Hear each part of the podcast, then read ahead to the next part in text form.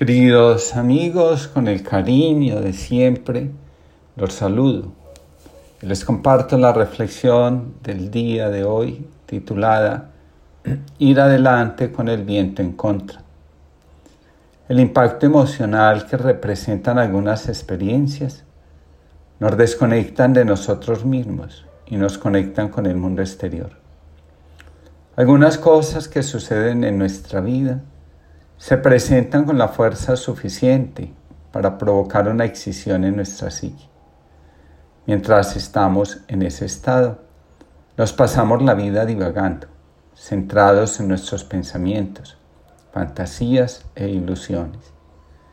Vivir descentrados de nosotros mismos es una estrategia de sobrevivencia que nos permite retener la energía de la vida y de este modo crearnos la ilusión de que vivimos sin hacerlo realmente. Dejamos de vivir cuando abandonamos el compromiso de ir hacia la vida, realizando, antes que planeando nuestra existencia. Entendiendo por realización la puesta al servicio de nuestros talentos a un proyecto existencial. En una conferencia de sacerdotes suizos, Carl Gustav Jung dijo lo siguiente. Dios ha permitido que toda clase de cosas extrañas e inconcebibles ocurran y busca entrar en el corazón del hombre de las más curiosas formas. Con esta afirmación invitaba a los participantes a tres cosas. La primera, a escuchar a los demás sin juicios. Dice el mismo Jung, el que sufre ya tiene bastante con los juicios que él mismo hace de su sufrimiento. La segunda, las cosas hay que observarlas con una objetividad desprejuiciada. Muchas veces, las personas con un sufrimiento muy grande buscan ayuda no desde el deseo de encontrar una solución, sino de encontrar una fuerza externa a ellos que les resuelva la situación. Jung advierte a los sacerdotes y terapeutas lo peligroso que resulta alentar a las fantasías del paciente.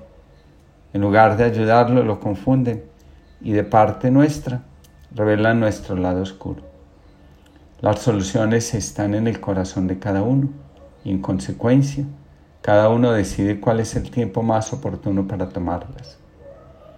Con respecto a la objetividad desprejuiciada, Jung dice, es mirada serena y tranquila de todo lo que sucede como un acontecimiento normal de la vida. Esa mirada nos permite sentir en todas partes la presencia invisible de la voluntad divina, incluso en lo demoníaco. Para Jung, la idea del diablo representa la conexión con las fuerzas oscuras de nuestra psique, que pueden ser transformadas en algo valioso para nuestra vida y, lógicamente, para la vida de los demás. Lo más oscuro de nuestra personalidad se activa cuando nos dejamos arrastrar por el dolor o cuando por el afán de sobrevivir apartamos de nuestra conciencia los aspectos incómodos de nuestra personalidad.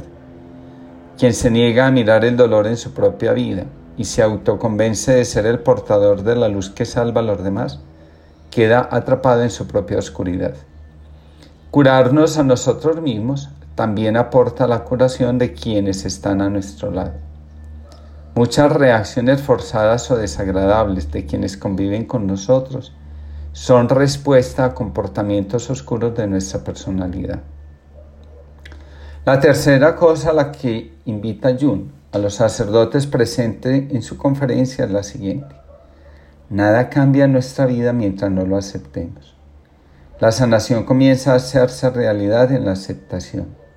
Donde hay negación, la sanación nunca llega. En el Evangelio de Juan 6, versículo 16 al 21, se cuenta la travesía que los discípulos hacen solos por el mar. El viento y la marea están en su contra eso no es un impedimento para ir adelante. En un momento de la travesía, ven una sombra y se llenan de temor. De repente, ven a Jesús caminando sobre el mar que les dice, no tengan miedo, soy yo. La expresión soy yo es recurrente en la Sagrada Escritura. Nos remite a lo siguiente. Cuando todos fallen, el único que estará presente seré yo, dice el Señor. Las personas que han estado al borde del abismo siempre cuentan que en el último instante, antes de precipitarse definitivamente, sintieron la presencia de Dios en sus vidas. Cuando todo falle, solo queda lo fundamental, Dios. Dice Jun, la sola idea de aceptarnos a nosotros mismos con nuestra envidia, nuestra maldad, nuestro deseo de reconocimiento, nuestros pequeños vicios, puede hacernos sudar de miedo.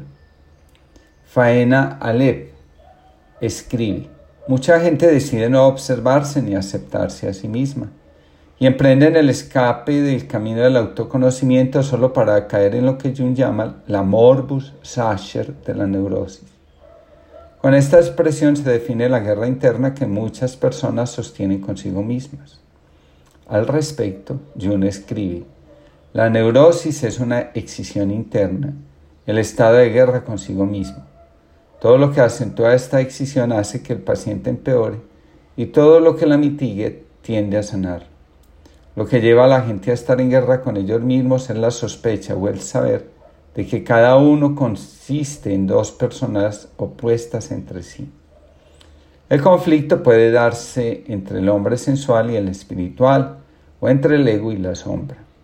Es lo que Fausto quiere decir cuando afirma, dos almas, ay, habitan en su pecho, y cada una de ellas quiere separarse de la otra. La neurosis es una división de la personalidad. Constantemente escucho la siguiente pregunta. ¿Qué puedo hacer para que fulanito cambie? Por mucho que la respuesta sea, déjalo seguir su destino. Tu destino no es mejor que el de él. Cada uno tiene un camino diferente para llegar a la meta. La pregunta continúa estando presente. En cada uno de nosotros hay un aspecto de nuestra personalidad que siente la responsabilidad de salvar a los demás. Así, mientras más nos esforzamos en llevar al otro el camino que nosotros, no su alma ni Dios mismo, consideramos que debe ser, más impotentes nos sentimos. A ese afán de ayudar al otro, a querer que el otro viva la vida como nosotros le decimos, Jung nos da una respuesta cómo ayudar a otros a aceptar su propia sombra, su propio lado oscuro. Y tal vez más importante, cómo aceptar que nosotros también llevamos una excisión, una división interna que amenaza con ponernos en guerra con nosotros mismos. En realidad, la única opción disponible si decidimos no adentrarnos en nuestro lado oscuro es vivir en la ignorancia de nuestra propia completud y habitar como extraños dentro de nosotros mismos. Este camino puede llevarnos a ocuparnos de los problemas y pecados de otras personas, así como darnos una un perceptible aire virtuoso, en función de que nos hemos engañado con benevolencia a nosotros mismos y a los demás. Gloria a Dios, hemos escapado por fin de nosotros mismos. Al final de la perícopa de Juan 6, 16, 21 se dice, querían recogerlo a bordo, pero la barca tocó tierra enseguida, en el sitio a donde iban. Jesús no se deja ayudar de nosotros.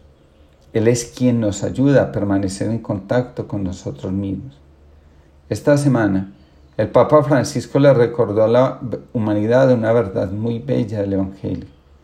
Le podemos pedir a Jesús en los momentos de mayor oscuridad de nuestra vida, que ore por nosotros, así como lo hizo por Pedro. El Salmo 107 dice, cambió la tempestad en suave brisa y las olas del mar se aquietaron. Se alegraron al verlas tranquilas y Él los llevó al puerto deseado. Que todos tengan una linda jornada, que el Señor los bendiga, los proteja y que sepamos cuidar de nuestros niños en el día que hoy les dedicamos a ellos.